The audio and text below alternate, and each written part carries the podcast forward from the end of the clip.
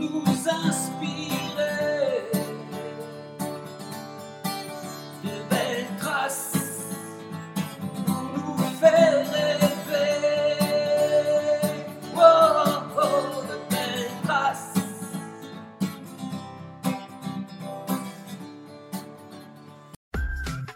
Bonjour à toutes et à tous. Bienvenue dans le podcast Belle Trace. Je suis Flo Masnada, skieuse et passionnée de sport. Choisir, dessiner, laisser ma trace, c'est ce qui m'a guidée pendant des années et je souhaite que cela continue. Alors j'ai pensé qu'à travers ce podcast, je pourrais donner la parole aux grands champions, mes amis, que j'ai eu la chance de côtoyer pendant des années pour qu'ils nous transmettent leurs messages, leurs valeurs, leurs belles traces quoi. Ils nous ont fait vibrer et continuent à provoquer des émotions uniques chez nous. Alors, tendez l'oreille et soyez à l'écoute de leur souffle plein d'énergie positive. Aujourd'hui, au micro de Beltrace, un champion complet qui est toujours aussi fit que lors de sa carrière. Enfin, je pense. Le sport, c'est sa vie, et en particulier l'athlétisme, le décathlon. Vous savez le truc où il y a 10 épreuves là, où ça termine jamais? Euh, il a été d'ailleurs champion d'Europe il y a quelques années. Bon, je dirais la date, hein, c'est comme pour moi. Euh, prescription. il y a plus- pour ceux qui ne le connaissent pas, cherchez l'homme aux pieds nus qui enflamme les dance floors. Et vous re- retrouverez Alain Blondel. Je suis vraiment ravie de tendre mon micro à un ami que je retrouve toujours avec grand plaisir parce que je pense qu'on partage les mêmes valeurs. Et nous sommes aussi tous les deux souvent pieds nus, comme là maintenant. Enfin, on ne nous voit pas, mais on est pieds nus. Voilà. Je confirme, je confirme. Alors Alain, comment ça va? Bonjour Madame Masnada. Bonjour Monsieur Blondel. Ça va? Ouais, ça va bien. Ouais. Cette petite intro euh, sympa. Alors, je me, je me trompe si euh, je te dis que tu as le sport dans la peau? Non, tu te trompes pas. Je suis né un peu avec. Je suis né dans une famille sportive avec deux parents euh, enseignants de PS, euh, un frère qui est devenu enseignant de PS, euh, des parents qui sont entraîneurs de club. Donc, j'ai baigné dans le monde du sport depuis que j'étais gamin. J'ai pas été écœuré. J'adore ça et plutôt multidisciplinaire. Donc, effectivement, le décathlon sur l'athlétisme, ça me correspond bien. Mais j'adore tous les sports, j'ai toujours adoré ça. J'ai joué 10 ans au handball, j'ai joué un peu au rugby, j'ai fait un peu d'escrime, j'ai fait de la voile. Donc j'étais, je vais pas dire tout C'était le décathlon des sports en fait. Oui, quasiment, mais pas vraiment. En fait, là, Oui. c'était vraiment euh, euh, bon nulle part, mauvais partout. Mais j'ai toujours adoré ça. Puis en plus, quand tu as un petit peu de coordination, en fait, c'est c'est ce, qui, ce que j'ai adoré dans l'éducation sportive que j'ai eue euh, par mes parents, c'est d'apprendre à se déplacer, de se repérer dans l'air, dans l'espace. Et, et bah, dans ces cas-là, tu te retrouves à. Quelle que soit l'activité physique que tu vas faire, tu prends du plaisir parce que bah, tu t'éclates, tu as l'impression que ça fonctionne, donc c'est toujours bien. Ouais. Et et, euh, t'es de- dans quelle région? Normandie, Normandie, Eh ah oui. ouais. eh oui. Avec les bottes en caoutchouc, euh, au frais, euh, à, à l'humidité, donc euh, ça va. Ouais, c'est je m'en bon. suis sorti, je m'en suis sorti, mais non, je, je viens de là-bas, à côté de Rouen. Et donc tu faisais un peu tous les sports et, et l'athlé, comment tu étais, j'ai envie de dire spécialisé, sur- c'est drôle de dire ça par rapport au décathlon, mais comment tu es allé vers le- vers l'athlétisme d'abord et, en- et ensuite le décathlon? C'est plutôt du hasard parce que ce qu'il faut savoir, ce que les gens ont du mal à comprendre en fait quand ils sont pas dans le monde de l'athlétisme, c'est que les décathloniens ont une- sont vus de façon à part par le monde de l'athlétisme. C'est-à-dire tout spécialiste a un jour, en- un, jour ou l'autre envie de faire un décathlon pour se confronter un peu à ce que les décathloniens font, c'est-à-dire des choses qui sont complètement paradoxales, antinomiques, comme euh, courir un 100 mètres, lancer lancer euh, le poids, euh, euh, sauter en longueur ou sauter en hauteur et sauter à la perche. Donc tout ce genre de choses, des, épreuves qui sont qui ressemblent à rien. Et euh, ça fait partie un petit peu entre guillemets de la légende de l'athlétisme des gens qui sont qui, qui, pratiquent l'athlétisme, c'est euh, d'aller se tester un jour ou l'autre. Moi j'ai plutôt une, une éducation un peu éclectique sur euh, en fait ce que j'aimais pas quand j'allais sur un, stade, c'est faire une épreuve, attendre l'épreuve et une fois que l'épreuve était, terminée, tu attends 2 heures, 3 heures, 4 heures, 5 heures avant de repartir, rentrer chez toi parce que tu es obligé d'attendre que les autres aient, terminé, aient terminé. Donc j'essayais toujours de trouver 2, 3, 4 épreuves quand j'étais gamin pour m'occuper, ça m'amusait. Donc euh, je faisais, ça pouvait être euh, sur les haies, je sautais en longueur, j'ai fait du triple saut, je lançais le javelot, je sautais un peu à la perche. Donc différentes activités qui faisaient que bah, moi j'étais bien occupé sur toute la, toute la journée quand on partait en compète. Et ça m'est resté un petit peu jusqu'au jour hein, où j'étais plutôt perchiste, j'adorais ça. Et, euh, ben, un jour, je suis rentré dans cette approche de dire bah, je vais essayer de faire un décathlon. Mon premier décathlon, quand j'étais junior, j'ai fait moins de 4900 points. Euh, quand je racontais ça à un certain nombre de, de- à l'époque de ma carrière, à des, des gamins avec qui on était en stage, ils me regardaient avec des yeux, des yeux grands ouverts et complètement écarquillés en se disant euh, Oui, euh, le jour, le premier décathlon que tu as fait, tu étais parmi les meilleurs nationaux. Bah non, j'étais une chèvre comme les autres. et et c'est seulement après, j'en ai fait un par an jusqu'au jour où à un moment tout se met en place. Tu connais un peu ça, hein, c'est que d'un seul coup, tu as, une prise de conscience, tu te rends compte que d'un seul coup, tu, tu es parmi les bons ou les, ou les moins mauvais. Tu commences à jouer, euh, euh, à jouer un petit peu dans la cour des autres et, et, euh, ben, ça commence à devenir super intéressant parce que tu as besoin d'être en, en opposition avec euh, des gens qui ont des qualités physiques. Et puis c'est là que ça devient intéressant. Et en parallèle, je joue au hand aussi à cette époque-là. Euh, pendant, pendant 10 ans, ce que je te disais, c'est que là, en fait, tu te retrouves à aller un petit peu au, au bout, aller chercher un petit peu tes limites, savoir euh, de Mhm. progresser avec l'adversité, avec l'opposition. Et les sports, de, les sports Oui. collectifs, pour ça, c'est génial. Ouais. Et le décathlon, enfin, l'athlétisme, tu as eu des, des athlètes qui t'ont inspiré, des champions pour, Parce que souvent on dit Ah, tiens, j'ai vu tel sportif. Et euh, je me rappelle de Justine Hénin qui me dit Moi, Ouais. j'ai vu Steffi Graf euh, gagner Roland Garros. Et euh, après, je faisais du air tennis pour, pour devenir comme elle. Quoi. Toi, toi, est-ce que tu as des champions? Parce qu'il y a quand même des champions historiques de l'athlétisme qui. euh, Ouais, moi j'en ai, un qui était un local. C'était un, un- un athlète qu'entraînait mon père. Euh, parce que c'est mon père qui m'a entraîné, ça c'est aussi Oui. euh, c'est quelque chose de Ah oui. particulier. Donc qui était perchiste, qui avait le record de Normandie, donc c'est pas génial, il faisait 4m80. Mais pour moi Mhm. c'était l'image parce qu'il avait fait un décathlon aussi. Et c'est quelqu'un que j'apprécie en plus en tant que personnalité.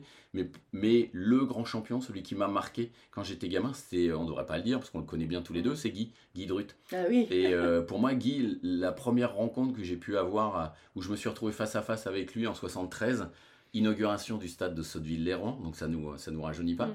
Et euh, donc il était avec quelqu'un que je connaissais bien du, du club de Sotteville, qui me l'a présenté. Moi, j'étais en face de mon idole. J'ai l'impression que je, ouais, je le touche pas du doigt, mais d'un seul coup, ce sont ces rencontres qui te permettent de dire ah ouais j'ai envie de- c'est ce que j'ai vraiment envie de faire parce que cette personne m'inspire plus ou moins mais, mais j'ai vraiment envie de faire ça et, et- et c'est là qu'on se rend compte en plus j'ai essayé de garder en fait cette image quand j'ai grandi pour essayer toujours de garder ce regard de gamin qui Mm. regarde le champion et de me dire à chaque fois que j'étais avec des gamins bah, essaie de te souvenir il y a une bonne dizaine d'années voire deux trois quatre dizaines d'années euh, comment toi tu réagissais avec un champion qui te qui t'accorde, même si c'est 2-3 secondes d'attention, un peu de reconnaissance, qui te dit bonjour, ou euh, bah, d'un seul coup t'offre t'offre quelque chose à un gamin qui peut garder pendant des années quoi, et qui peut Mhm. lui permettre de révéler une carrière.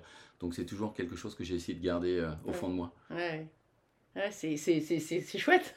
ouais, ouais, j'avoue que moi c'est toujours le truc qui m'a vraiment euh, ça a construit un peu ma personnalité parce que j'ai toujours été très timide, je le suis toujours, ça se voit de moins en moins. Mhm. Mais euh, c'est ce qui m'a permis, en fait, le, le sport de haut niveau et, et ces relations que je pouvais avoir les- avec les gens, ce qui m'ont permis de m'exprimer et de garder, en fait, cette.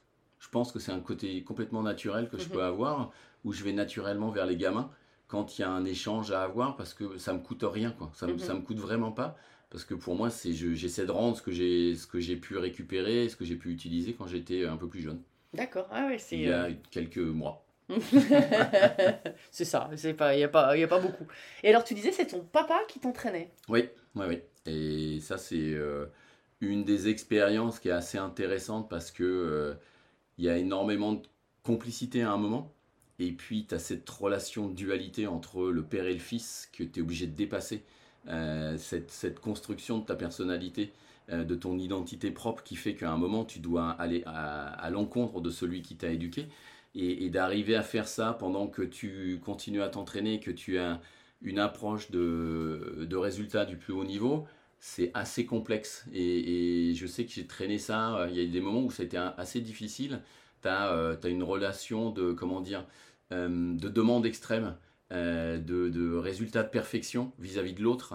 Euh, C'est-à-dire de moi en tant que tel vis-à-vis de mon entraîneur que j'avais peut-être pas vis-à-vis d'autres euh, entraîneurs. Et c'est toujours un petit peu complexe à gérer. Néanmoins, quand ça marche, c'est quand même super sympa parce que tu as une complicité qui se met en place et qui fait que bah, tu sais d'où ça vient. Quoi. Mm. C'est- Ça vient de très loin. Ça me fait penser parce que nous on ski euh, actuellement, quand on regarde et puis ces dernières années, on a beaucoup de c'est beaucoup d'entraîneurs, euh, enfin de, de couples entraîneurs entraînés avec Mhm. des, de la famille.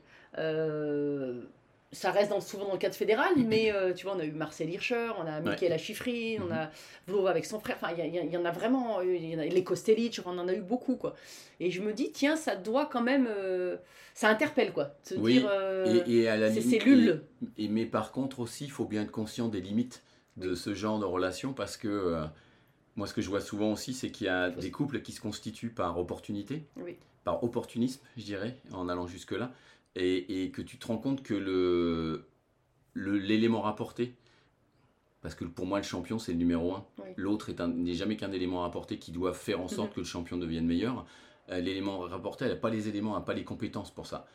L'avantage que j'avais avec mon père, si je prends cette relation, c'est que lui, il avait une formation d'entraîneur, il avait une formation d'éducateur euh, sportif, donc il était enseignant de PS, avec une ouverture d'esprit assez impressionnante, assez étonnante, ce qui faisait qu'il était, euh, c'était quelqu'un qui cherchait les éléments.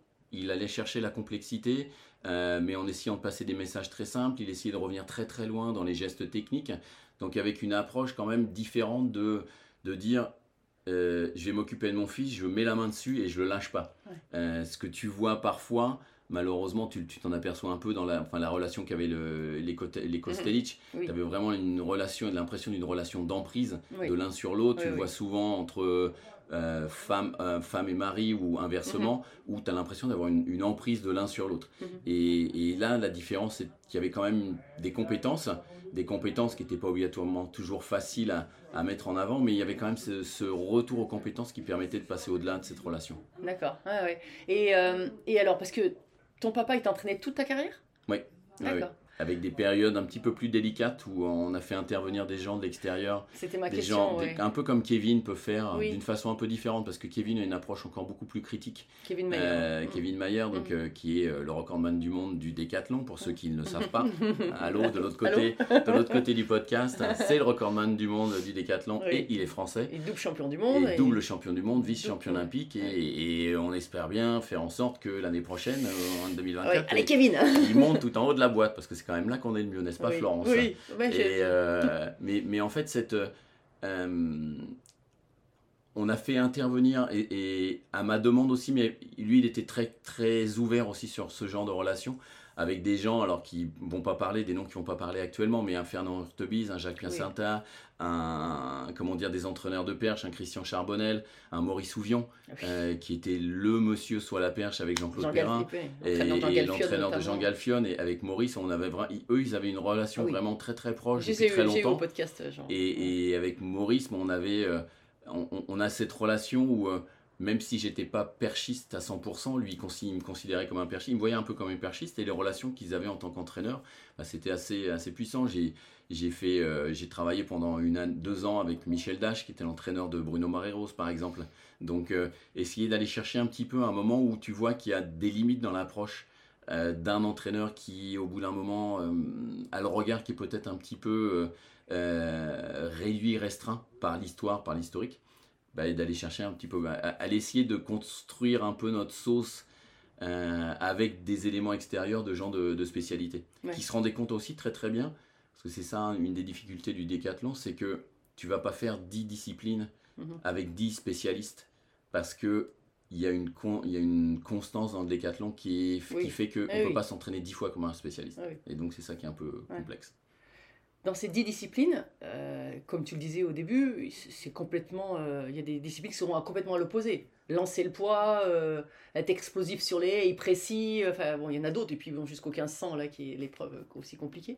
Quel était Et je sais que toi, on se rappelle de ce titre euh, champion d'Europe et avec ce passage à 5,40, c'est Ouais, ça, ouais, la perche sous des et surtout sous des sur des de l'eau. euh, le truc qui a l'eau- enfin, qui est pas du tout des conditions euh, Ouais. faciles. Tu as dit tout à l'heure que tu étais plus perchiste. Tu avais des disciplines fortes comme ça? Oui, oui, mais entre autres, là, à partir du moment où je rentrais en deuxième journée, Ah oui, la deuxième journée, il faut savoir que le, le- le décathlon est, est construit d'une façon très simple. Il y a cinq épreuves le premier jour, cinq le deuxième jour, et on peut les réduire en disant la première journée, c'est une journée qualité physique, Mhm. avec des, des épreuves euh, explosivité, détente, détente vitesse, 100 mètres, longueur, lancer du poids, même si euh, c'est très lourd, mais c'est une discipline d'explosivité, 100 hauteur et 400 mètres.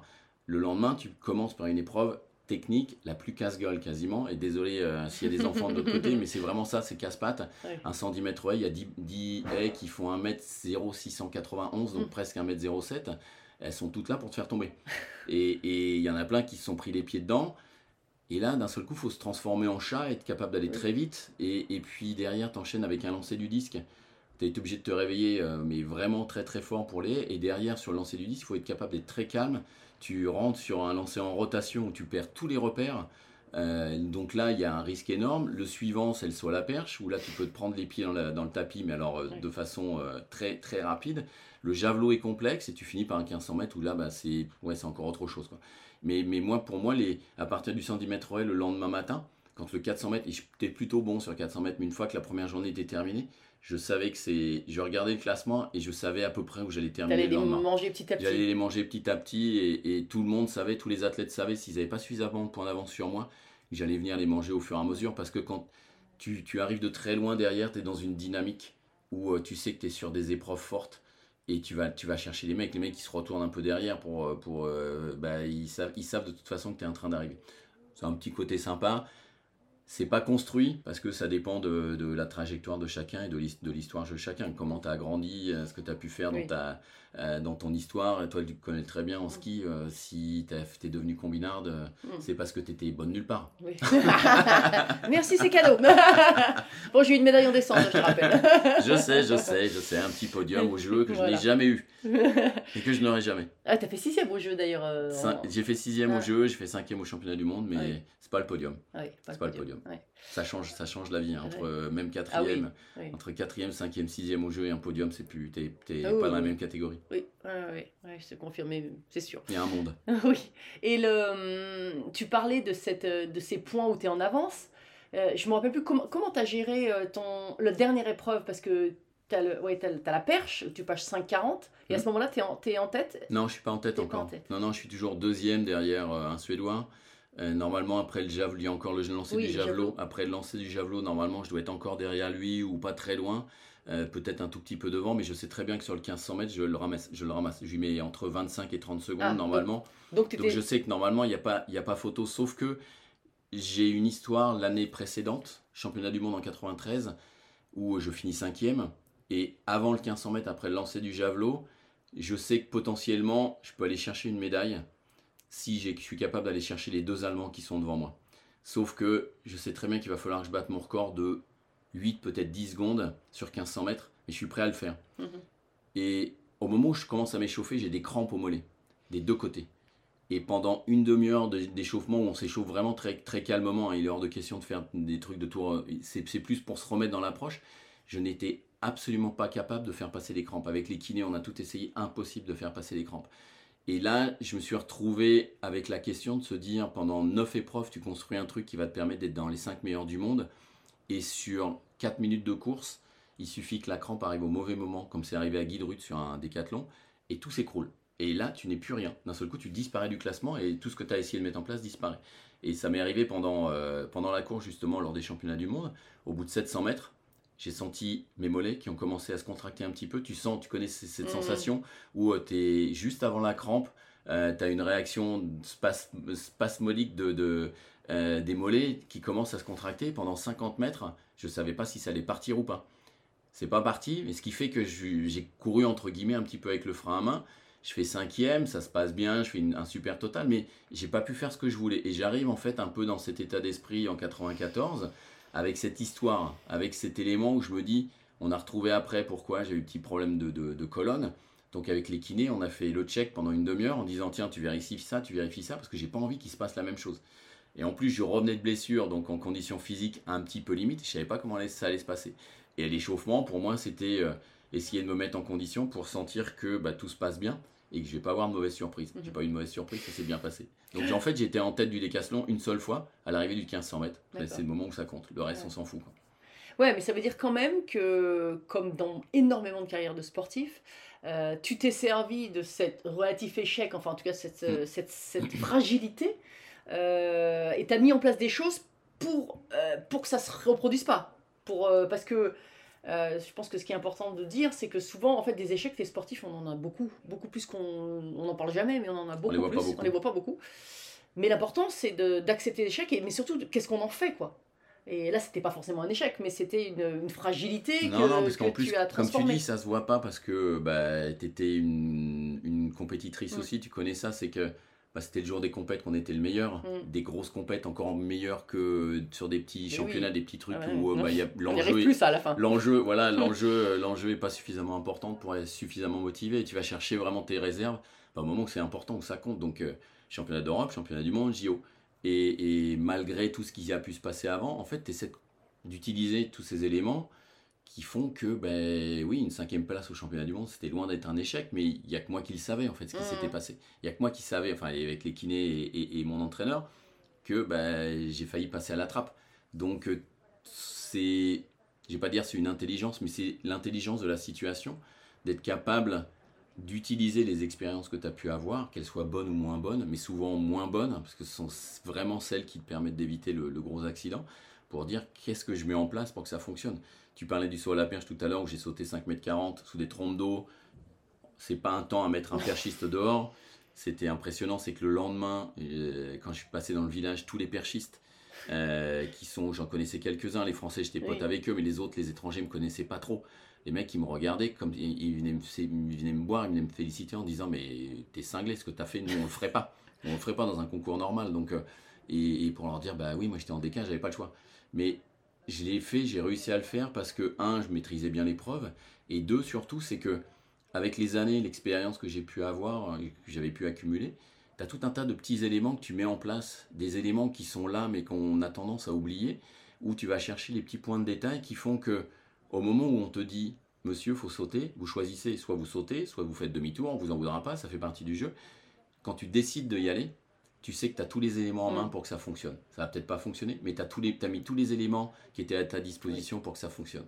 Tu fais en sorte que bah, la No perche reste au sec. Voilà, tu sais au moins quand tu pars, c'est en place, ça fonctionne ou pas. Il y en a qui sont meilleurs que toi, et voilà. hein, Exactement, hein. c'est à partir de le, le- et, et le sport de haut niveau, la, la grande, la haute compète, c'est, je crois qu'on a, quand, on- quand on en discute tous ensemble, on, on fait tous la même analyse, c'est d'être à ton meilleur niveau le jour où tu en as besoin. Oui. Et après, bah, tu dépends des autres parce que, parce que bah, les autres, s'ils sont aussi, hein, ils font la même chose, ils ont la même approche et ils sont meilleurs, bah, tant pis, félicitations, il a été meilleur. Oui. Ça n'empêche pas que ça nous gratte un tout petit peu au fond de la gorge, on n'aime pas trop, mais quand tu te retournes et que tu fais, bah, je bats mon record personnel, j'ai mis tout en place, j'ai pas fait d'erreur dans ma préparation, tout est mis en place, l'autre a été meilleur. Félicitations, Tu l'acceptes, chapeau. ouais. Par contre, je te La préviens, mon gars, la fois d'après, si je fais la même chose et t'es pas bien, je vais pas hésiter, je vais te manger. Oui. Et c'est un petit peu l'état d'esprit qu'on a. Ouais, c'est clair. Et tu parlais de l'après. euh, comment 94, t'es champion d'Europe. Ouais. Et, et derrière, comment ça se passe? Bah, derrière, je me fais une saison un petit peu bizarre en 95. Je vais au championnat du monde. Je suis dans le même état d'esprit, c'est-à-dire je suis blessé un peu avant le grand championnat.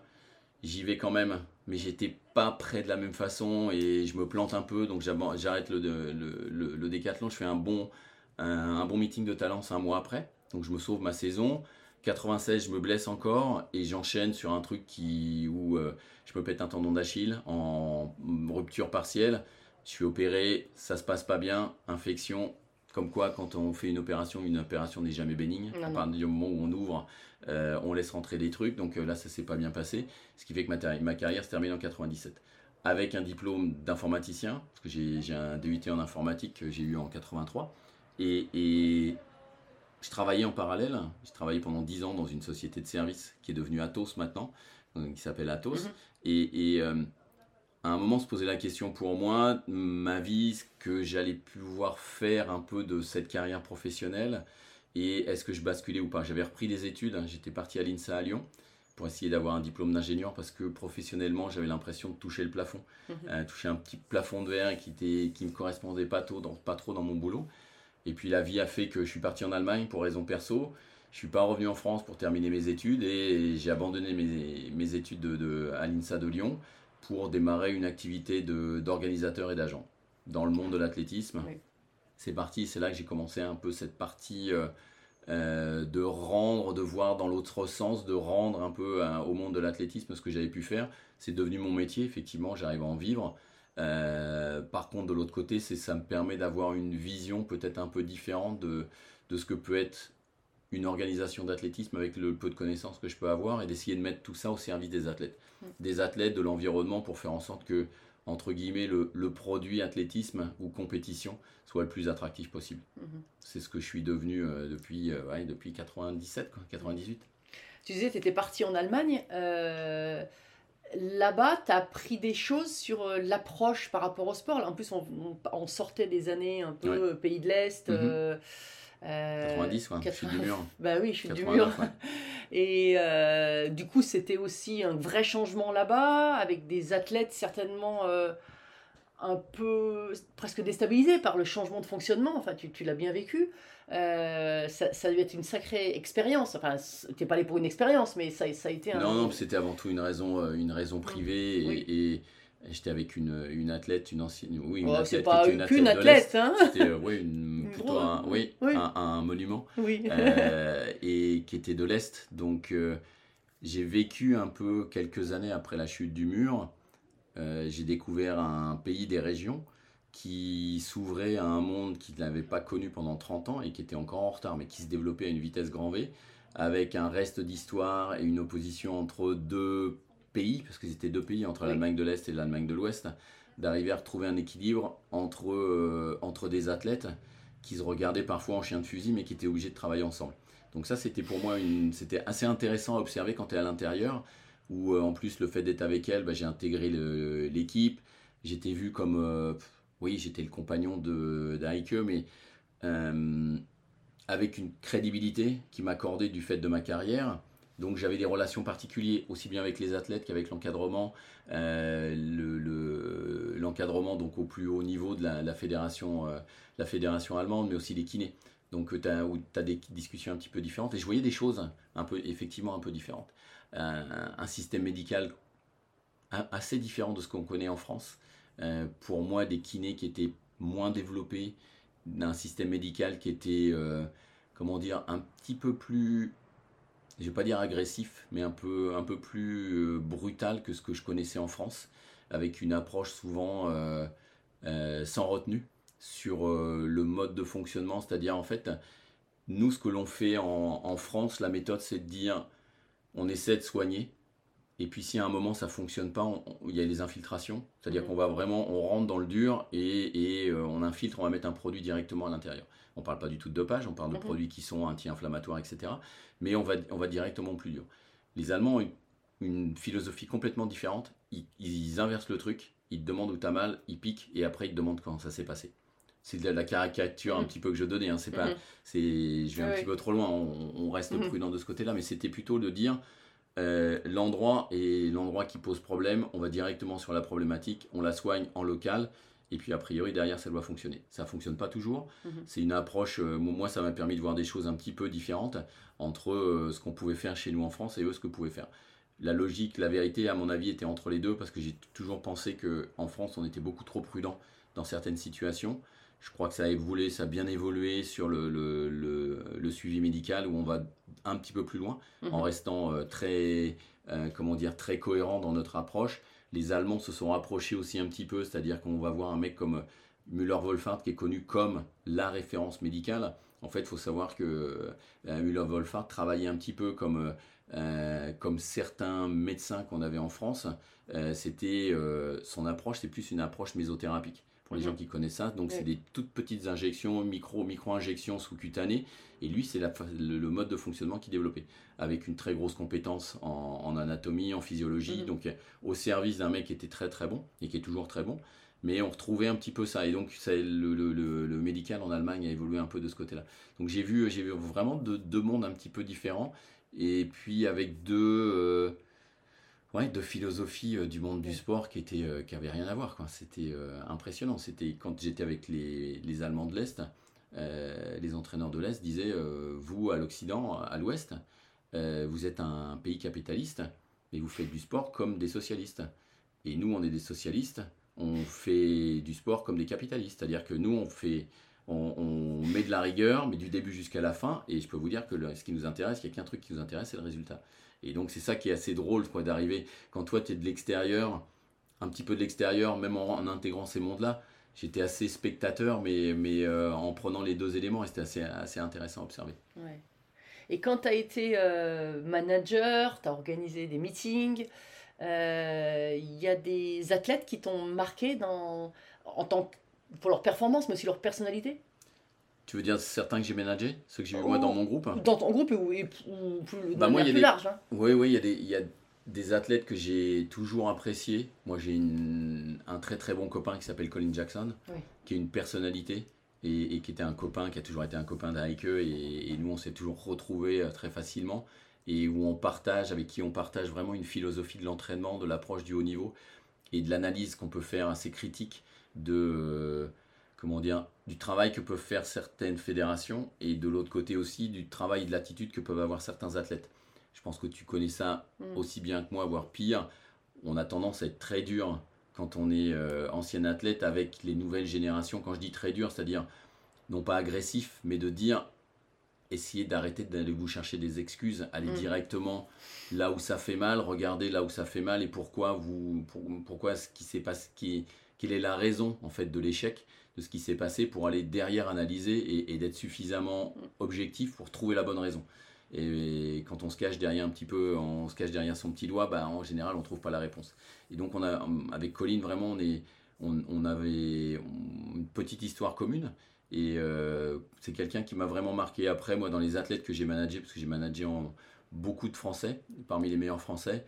Ouais, je mettrai euh, devant, c'est euh, son Marc Raquil, c'est Mehdi Balin, c'est Christine Aron, que j'ai vu, euh, bah, j'ai vu grandir parce que j'ai eu la confiance de son entraîneur, Jacques Piacentin, euh, dès que j'ai commencé mon activité, ce qui m'a surpris. Il attendait quelqu'un en qui il a entièrement confiance et, et, et ça a super bien fonctionné. Avec Christine, j'ai vu des choses où euh, c'est peut-être un peu prétentieux de le dire, mais je savais qu'elle allait battre le record d'Europe trois mois avant. Quoi.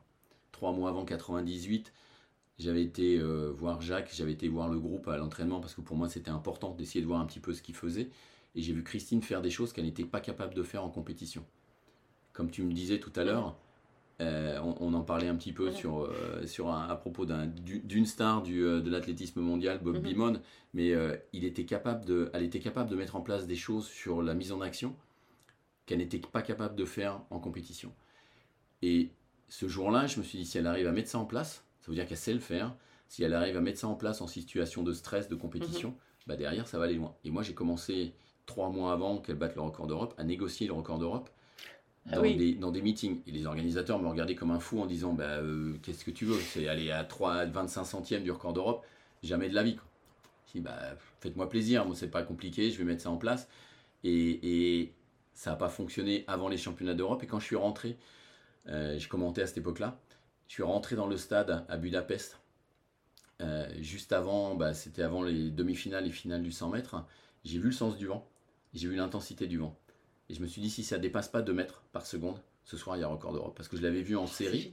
En série, je l'avais vu faire des choses qu'elle avait fait, euh, qu'elle faisait à l'entraînement. Et euh, quand j'étais sur le terrain d'échauffement avec Jacques, euh, ben, je voyais très bien que lui aussi, il sentait que c'était en train de se mettre en place. Et elle sentait aussi qu'il y avait des choses qui étaient en train de se mettre en place. En demi-finale, ça se passe bien. Puis bon, en finale, euh, il y a 2 mètres de vent dans le dos, conditions quasiment idéales. Et puis, ben, prends la course. Quoi. Mm. Là, ça se met en place. Là, tu fais. Ouais, quand même, quand tu connais un petit peu le terrain, alors c'est pareil, hein, le record, ça arrive jamais quand on pense, c'est toujours des petits trucs, mais, mais tu as, cette chance, cet avantage de vivre le truc de l'intérieur et d'anticiper un petit peu des choses. Et quand ça se passe, bah, tu es quand même super content. quoi. Ouais, j'allais te dire, pour- au niveau émotionnel, euh, ça a été, euh, je vais pas dire aussi fort ou plus fort, parce que c'est pas pareil, mais tu as eu une émotion particulière, j'imagine, par Oui, rapport À, à toi quand tu étais athlète. Et Oui, c'est différent. C'est différent parce que même, hum, euh, comment dire, quand ce sont des, des athlètes à qui tu essaies de rendre service, parce que c'était mon boulot, faire en sorte que leur carrière se développe comme ils ont envie qu'elle se développe. Donc tu es vraiment là pour eux, même s'il y a des choses que tu penserais faire différemment, que tu aurais peut-être fait différemment, mais c'est par rapport à eux que tu es obligé de t'adapter par rapport à eux, pour faire en sorte que ton champion, bah, il soit le meilleur possible. Et c'est ça qui était intéressant, c'est qu'au au moment où tu vois que ça se met en place, là, bah, tu dis, ma contribution elle est vraiment extrêmement minime parce que c'est le Mm. boulot qu'elles ont fait, Oui, qu'elle a fait Mm. avec Jacques. Et, mais, mais quand tu vois ça, tu arrives à anticiper le truc et tu te rends compte que ce que tu as pu faire trois mois avant d'aller négo- négocier dans ton métier, quoi. c'est-à-dire le métier que j'avais, la casquette que j'avais, il dit bah oui, je me suis peut-être pas trop trompé. Quoi. Il y avait d'autres personnes, d'autres gens avec qui euh, Oui, j'ai vécu des moments très forts, mais le plus fort, celui que j'ai vécu le plus fort, c'était avec, euh, bah, c'était avec Heike, puisque je l'entraînais aussi Oui. à cette époque-là, quand elle est championne olympique en, en 2000 On à Sydney. avec de Reschler. Oui, Heike Drechsler en français, Heike Drexler en allemand. Dans le, dans le texte, Je te, se laisse, je te laisse dire, t'as vu, je, je prends pas. en teuton dans le texte, euh, oui, où je l'entraînais à cette époque-là, je consultais, j'étais consultant euh, attelé pour Canal, qui m'a libéré sur cette soirée-là, où je leur ai dit, les gars, j'ai besoin d'être sur place, et Thierry Gilardi, euh, Oui. et qui m'avait dit, bah oui, vas-y, au contraire, nous on va s'éclater parce qu'on va vivre une autre histoire, ça va être Mm. complètement différent. Et là, là c'est un moment très fort en fait. Mm. C'est que tu, tu construis en tant qu'entraîneur et tu vois que dans les semaines qui précèdent, ça se met en place et qu'a priori, Mm. bah, la personne que tu entraînes, elle est suffisamment costaud pour ce qu'on disait tout à l'heure sur un grand championnat.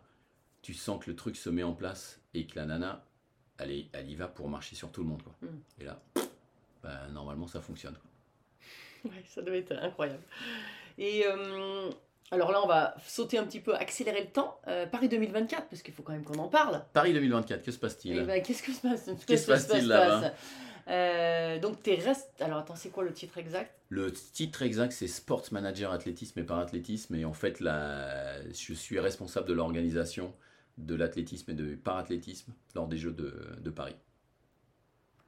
Olympique et Co- paralympique. Donc aussi bien ce qui se passe au stade Ouais, ouais. que les marathons, Oui. que la marche, l'épreuve de marche et l'épreuve de paramarathon. Pour toi, c'est euh, une autre manière aussi de, de, de, de continuer dans un autre domaine finalement, parce que là, c'est une gestion quand même énorme. Oui. Euh, Énorme, je sais pas, mais c'est bah, costaud quoi. C'est oui, gros. c'est- gros. C'est le gros truc. C'est gros, mais, euh, mais c'est fabuleux. non, C'est aussi un projet, une aventure, comme, comme une aventure sportive. Quoi, hein. Je sais pas comment tu le vis et comment tu t'y prépares. Et... Oui, c'est. Moi, je l'ai vécu dans le cadre d'un championnat d'Europe que j'ai co-organisé. Enfin, j'étais euh, l'un des directeurs euh, lors des championnats d'Europe à Zurich en 2014, où, où tu vas vraiment chercher au bout de toi-même. Tu n'as pas les éléments, toujours, en tant que sportif, tu n'as pas les mêmes réflexes que ce que tu peux avoir quand tu étais, quand tu étais athlète. Parce que, bah, euh, ouais, tu as beau t'entraîner comme tu veux, c'est ça fonctionne pas pareil. Il n'y a pas que toi, il y a toutes les relations que tu peux mettre en place. Mais par contre, euh, le côté sympa, c'est qu'à un moment, bah, j'ai fait les jeux en tant qu'athlète, j'ai fait les jeux en tant qu'entraîneur, j'ai fait les jeux en tant que journaliste, enfin, co-commentateur, comme consultant. Euh, je l'ai fait maintenant en tant qu'organisateur. Il me reste plus à les faire que comme président de fédé ou euh, Oui. encadrement euh, d'un- d'une grande fédération ou d'un Oui. CNO. Donc, bah, oui, c'est.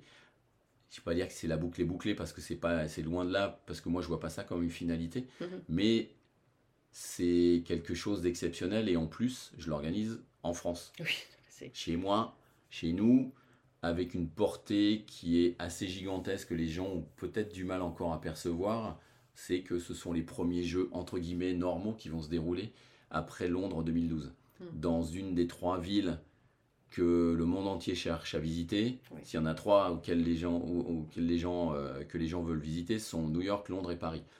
Et tout ça mis bout à bout, bah, ça va faire que, en plus de la vision du projet qu'on peut avoir, qui est quand même un peu barjot, euh, des fois quand on regarde tous euh, et, et qu'on est en train de regarder ce qu'on est en train d'essayer de mettre en place, on se rend compte, on se dit qu'on est une belle bande de malades, de- on est des fous dingues. Et, mais mais c'est super passionnant, c'est super intéressant. Et pour toi, oui, c'était. euh, Est-ce que le fait qu'il y ait un Tony Estanguet à la tête de cette candidature, qu'il y ait pas mal de, de sportifs aussi impliqués, ça, ça a compté aussi euh, dans. Pas obligatoirement. Pas obligatoirement. Je sais que les. euh, Enfin, moi, les Tony, on se connaissait pas avant. Ah, non, enfin, on se connaissait, mais, mais de Oui. réputation, mais sans plus. Euh, moi, je connaissais bien Étienne Taubois, Oui. euh, parce qu'il avait organisé les championnats du monde en 2003. je connaissais Jean-Philippe Gatien. Mhm. On était, on était potes, mais avec des relations complètement différentes. Avec Bruno Moreros, qui est le directeur informatique, c'était, euh, c'est encore, pardon, un autre type de relation. Mais moi, c'était pas obligatoirement cette av- aventure-là qui m'intéressait. De la partager avec eux, c'est super, c'est génial. Avec un Brice, un Brice Guillard aussi, qui est responsable des relations athlètes. Euh, on, a cette complicité des, sportifs de haut niveau qui fait qu'on avance sur des, sur des choses un peu différentes, avec une Ludivine Munoz aussi. Euh, mais moi, ce qui m'a intéressé avant tout, c'est de dire, si je rentre dans ce pari-là, c'est-à-dire si je, deviens candidat, je candidate, c'est pour partir du principe que j'ai une chance de récupérer le poste. Si je vais récupérer le poste, c'est est-ce que je suis capable d'aller jusqu'au bout? Euh, Est-ce que j'ai envie de le faire pour aller jusqu'au bout? Est-ce que j'ai envie de remettre en question peut-être euh, une que j'ai actuellement parce que c'est complexe. Quand tu vis relativement loin, c'est pas obligatoirement super facile. C'est c'est un gros changement et sur une période très courte. Euh, parce que en septembre 2024, ça sera terminé. On part tous euh, pratiquement le lendemain. Mhm. Euh, Est-ce que tu avais envie de faire ça? Bah oui.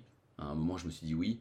Même si on- c'est une grosse machine, c'est une énorme machine à laver, c'est une lessiveuse dans laquelle bah, tu te fais broyer assez souvent, assez régulièrement, comme, comme Mhm. Quand tu vas dans l'Atlantique, euh, la- dans l'Atlantique Mhm. au large de, de Lacano ou à Carcan-Plage, où euh, il y, a y du gros temps et tu tombes dedans et tu te fais, re- mais, tu te fais broyer, mais tu te relèves. Mhm. Tu te secoues un peu, tu, euh, tu te mouches un peu et, et tu repars. Donc c'est d'arriver à gérer cette expérience, même si ça va encore plus vite que ce que je pensais. Ah oui. C'est, vraiment, euh, euh, à un moment, tu es vraiment poussé au maximum de tes compétences ou de tes incompétences pour euh, bah, ouais, être capable de t'adapter avec les gens avec qui tu travailles. Arriver à relativiser le truc, se dire de toute façon les jeux auront lieu avec ou sans moi. Parce que, Quoi qu'il en parce soit, que quoi qu'il en soit, les jeux Les auront dates, lieu. les dates sont Les dates hein. sont là. pas le, reporter. 26 hein. le 24 juillet, c'est euh, le premier match de rugby, premier match Oui. de foot. Et puis le 26 juillet, c'est la cérémonie d'ouverture. Mm. L'athlé commence euh, le, premier, le premier par la marche, le 2 au stade, par le décathlon. Et puis bah, ça va se passer comme ça. Basta Mm. quoi. Alain Blondel, si t'es pas là, tant pis pour toi. Mm. C'est- un peu ça. Donc euh, comment on peut faire en sorte, comment je peux faire en sorte pour que ça fonctionne? Parce que j'ai quand même bien envie d'être là au moment où ça va commencer. Quoi. Et j'ai encore envie d'être là au moment où ça va se terminer. Je te le souhaite. un peu cassé peut-être, mais euh, Oui. j'aurais pas trop au golf, euh, je pense. non, là, euh, oui, ça c'est. euh, pourra pas partager des, des petites parties. Alors, est-ce que ça aurait. J'imagine que ça aurait été un rêve pour toi de, de participer à des jeux en France. Ah ouais, c'est. Moi, j'ai eu la chance de le faire avec Albertville Bah 92. oui, bah oui, toi t'as un énorme Oui. avantage sur moi et, et surtout qu'on saura qu'on pourra plus le faire. Hmm. Mais Ouais. la grosse déception de ma carrière, enfin grosse, non pas sportive, hein, mais Mhm. c'est le jour où les Jeux de 92 ont été attribués à Barcelone Oui. alors que Paris était candidate. Ouais. Et là, ce jour-là, j'ai C'est compris. grâce à ça qu'on a eu Albertville. Voilà. Et, et là, j'ai compris que ben, c'est pas moi qui ferai les Jeux à la maison, ça serait toi. Oui, oui, C'est un peu désagréable, mais oui, bon, tant pis. hein. Voilà, tant pis. Il y en a un sur deux, Mm. t'en es bien sorti. Mais ça a été, euh, ça a été, je vais pas dire di- difficile à vivre, mais là j'ai compris que les jeux à la maison, ça sera pas pour moi. Mhm. Et je l'ai d'autant plus perçu qu'on a eu un championnat d'Europe en salle en 94 à Paris, à Bercy. Où là tu vois vraiment la différence. C'est impressionnant. Oui. C'est, tu changes de monde. Oui. Tu changes de monde. C'est chaque maillot d'équipe de France qui rentre sur, le, sur la piste ou sur le terrain, bah, des- d'un seul coup, ça déclenche d'autres réactions, plus ou moins chauvines, mais de passions qui sont complètement différentes. Donc pour quelqu'un qui aime l'adversité et la compétition, c'est du pain béni. quoi. Mm. Celui qui est, qui est pas trop fait pour la compétition, lui, il est complètement, euh, euh, il est complètement bloqué, il n'arrive pas à s'en sortir. Mais bon, des gens comme toi et moi, Mm. c'est, le moment où tu te dis, euh, ouais, ça y est, j'y suis, puis j'ai le droit. quoi. Mm. Et les gars, je suis là, regardez, c'est moi, je peux, on, va, on va jouer ensemble. quoi. Pour moi, c'était vraiment ça. Ouais. Tant pis, c'est pas fait. Quel conseil tu donnerais aux athlètes qui vont participer au, à Paris 2024 Euh, tout mettre en place pour qu'ils soient bons. Euh, surtout qu'ils aient aucun regret et de faire en sorte qu'ils soient à leur meilleur niveau, euh, mais sans excuse, c'est-à-dire Mm. de, de se donner aucune excuse dans leur préparation, c'est-à-dire de mettre vraiment. euh, déjà en plus la dernière année c'est presque trop tard, hein. c'est euh, Oui. c'est 6 ans, 7 ans avant que ça se prépare les jeux. Euh, là, on est, on est plutôt sur une partie terminale euh, qui ne regrette rien et qui soit suffisamment honnête pour avancer sur toute cette saison. De pas hésiter à faire une séance de moins s'ils ont l'impression que, parce que c'est ce qu'on a tendance à, c'est le contraire qu'on a tendance à faire et là on va à la blessure parce que on, on regarde pas ce qui se passe autour. Donc euh, d'être, d'avoir cette intelligence et puis le jour où ils seront sur place de, d'apprécier parce que ça part à vitesse grand V. Une fois que tu es sorti de l'enceinte du stade, tu n'y reviens plus. Donc c'est capable de profiter de cette ambiance, mais de l'utiliser, c'est-à-dire de la prendre pour toi, c'est-à-dire de, de vraiment euh, faire en sorte que euh, au moment où tu rentres, que tu récupères l'attention, ces retours d'amour, c'est peut-être un peu fort, mais de, de- de reconnaissance que tu peux avoir à un moment que tu n'auras plus dans cette intensité, de vraiment l'intégrer et puis euh, de- d'en profiter le plus possible, de faire ta compète, et puis derrière, après, t'aspires et tu prends tout ce que tu peux prendre. Et en général, ça se passe bien. Saisir la chance quand elle est là. Parce que quand elle passe, euh, tu sais pas si elle reviendra, tu sais pas ton état de forme. En dans, général, elle revient dans jamais. un an, deux mois, trois mois. Donc euh, c'est. En général, elle revient Et pas. il n'y a rien de plus frustrant en fait que de pas donner, de pas réussir à donner le meilleur de soi-même. Et ça arrive souvent hein, en tant Ouais. que sportif. hein. Et Les moi- champions de l'entraînement, ça. Exactement, et, et ça me fait penser une chose, euh, quand tu me dis ça, moi quand je dé- décrivais ce que j'avais ressenti pour euh, mon titre de champion d'Europe, c'est l'avantage du décathlon, c'est qu'après le javelot, j'ai eu l'impression en fait d'être euh, le chercheur du Graal, et que j'étais le premier invité dans la salle à aller choisir la coupe, et de prendre celle qui était la bonne. C'était euh, Indiana. Jones, Indiana Jones qui rentre dans la salle, et tu sais qu'ils sont tous derrière, tout le monde va voir le truc, et on dit non, c'est toi le premier, vas-y, Ouais. choisis-la, Ouais. prends-la. Ouais. Et puis après, si tu la prends pas, il y a les autres derrière parce qu'ils sont tous en train d'attendre. Et ce moment-là où tu fais, c'est ma chance.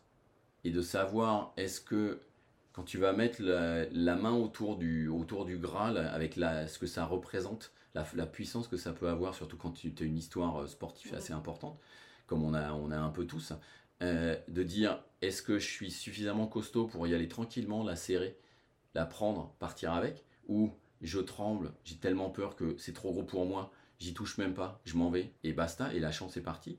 Ou euh, je la prends en tremblant et je fais tout tomber le truc et je casse le, je casse le jouet. Et, et cette sensation, euh, elle était vraiment très forte de dire c'est à toi, vas-y, applique-toi, prends-la et vas-y, pars avec. Et fais les, fais les choses dans l'ordre pour partir avec. Et que le truc, et que les mecs derrière, ils te regardent et se disent euh, bah, ça, ça, c'est c'était, c'est quelque part une préparation mentale, un peu d'hypnose, un peu. Enfin, t'étais là-dedans. Déjà, non, mais- non, non, j'étais pas là, mais en fait j'avais un schéma mental. Je pense que j'avais discuté avec euh, pas mal de, de- de- de psychologues et, et des athlètes qui travaillaient en fait euh, sur, euh, sur la préparation mentale, où a priori j'avais réussi à construire un, champ- un schéma de Mhm. préparation mentale à la compétition qui était a priori juste sur l'approche, sur la visualisation de, de- du geste technique, sur la visu- Mhm. visualisation des mises en situation, qui permettait de euh, bah, d'arriver à gérer ces situations de stress ou, ou- ou d'enjeux extrêmes qui font que bah, d'un seul coup tu perds pas tes moyens au moment où tu en as besoin. Tu as besoin Mhm. de 100%, même pas Ouais. 99,9%, tu as besoin de tout. Mhm. Tu as besoin de 100%. Il n'est pas question que tu en loupes un bout. Donc, ce- comme tu le disais, tout ce que tu as pu faire avant, tu vas arriver pour être à 100%. Mhm. Tes, des- de, de- de- tes capacités du jour. Il faut être capable de les, de les utiliser. Et, et pour être capable de les utiliser, ben, il faut que tu te sois préparé intellectuellement pour dire, ben, au moment où l'opportunité ou la petite porte va s'entrouvrir, j'ai le, trousseau de clés dans la main, on me laisse passer le premier, je sais que j'ai la bonne clé, je rentre et c'est moi qui, et c'est moi qui passe. Et les gars, désolé, mais Mm. euh, c'est moi qui ai ouvert la porte, je la referme derrière moi et basta. Et après, vous Mm. battez pour la deuxième place. Et, et ça, ça se prépare, Mm. ça s'anticipe parce que tu as cette ambition en fait de dire, euh, moi j'ai utilisé une opportunité, hein, j'étais un opportuniste parce que celui Mm. qui devait gagner, il se casse la figure sur le 110 mètres haies, sur Mhm. son épreuve préférée, sur sa meilleure épreuve. Mhm. Le mec il tombe, et d'un seul coup je comprends, c'est pour moi normalement. J'aurais dû être deuxième de ces championnats d'Europe, il reste quatre épreuves à courir, euh, et, et quand je vois le truc, je comprends que normalement c'est pour moi. Et là tu te dis, j'ai encore tout ça, j'ai encore toute une journée à construire pour aller chercher le truc, donc comment je peux me mettre en, en, en condition pour que ça fonctionne comme il faut quoi. Je me protège, je me mets dans un coin, je fais en sorte que au moment où ça va être à moi, bah, je vais pouvoir y aller. C'est énorme. Moi, ouais, parce que c'est fort, c'est Ouais, fort, parce fort. que c'est sont vraiment Ouais, des ça, me met- moments ça met des euh, frissons, tu vois. Je me dis, moi, mais. je suis désolé, Flo. Ouais, voilà. non, mais je trouve ça génial. C'est des moments uniques, quoi. Enfin, que tu peux vivre que dans. Enfin, nous, en tout cas, qu'on vit comme ça dans le sport. Et Ouais. tu dis, certains le vivent pas et c'est quand même Ce dommage. sont quoi. des moments d'intensité que tu as du mal à retrouver derrière. Tu ne retrouves pas en fait. Non. Parce que même si tu as beau le construire, tu, tu vis autre chose. Quand, tu, bah, quand j'ai été entraîneur de ma compagne, c'est encore été autre Ouais. chose. Mais c'est pas toi qui le vis. Le, le, le véritable acteur, c'est l'athlète, c'est celui qui est au milieu. Euh, on a toujours eu l'habitude de dire on est à poil quand on fait du sport de niveau Mm. parce qu'il y a toi et toi.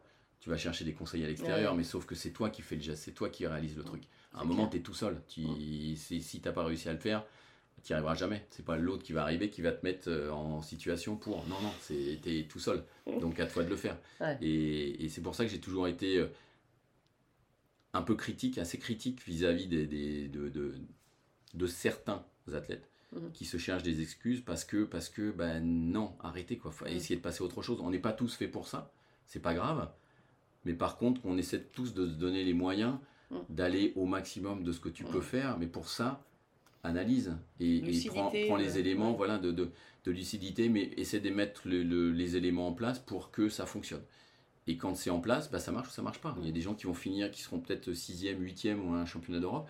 Ça sera leur meilleure place, mais on saura très bien que ça sera leur place. Mhm. Ils n'ont pas eu cette porte qui s'est ouverte à un moment ou à un autre. Ils n'ont pas pu la prendre, mais ils étaient prêts à la prendre. Ils étaient à leur meilleur niveau le jour, que, le jour où. Et, et ça, pour moi, c'est l'essentiel. Le reste, le reste c'est pipeau. Quoi. C'est clair. Bon, on arrive à la fin du podcast parce qu'en plus on a plein de trucs derrière à faire. Euh, deux dernières questions. T'as une devise dans la vie? Non. Bon, bah, comme ça au moins c'est rapide, c'est clair. Mais pas par de contre, résumé. par pas contre celle, où tu vas être obligé de me répondre, c'est que mon bon. podcast s'appelle Belle Trace. Oui. Qu'est-ce que c'est pour toi une belle trace Une belle trace, pour moi, c'est celle que, euh, que je me suis construit, qu'on s'est construite. C'est-à-dire que, oui, c'est la tienne. C'est, elle peut ressembler à toutes les autres, celles des gens que tu que as pu apprécier, que tu as, pris comme exemple, sauf qu'elle peut pas être un pour un la même, parce qu'on n'est pas un pour un les mêmes. Donc il y a obligatoirement une différence. S'il n'y a pas de différence, c'est pas la tienne. Donc pas, pour moi, c'est pas une belle trace. La belle trace, c'est celle qui, qui, où tu es capable de dire, ça, c'est la mienne. Merci Alain. Mais je t'en prie, ma. Masnada. Merci à tous, chers auditeurs passionnés. Vous savez qu'en ski, on récompense les jeunes skieurs avec des étoiles. Alors, si ce podcast vous a plu et que vous voulez continuer à suivre les belles traces et à le faire découvrir aux amis, mettez non pas 3, mais 5 étoiles. Et pensez à écrire un petit commentaire pour m'aider à progresser et à dévaler les pistes encore plus vite. Allez, tchuss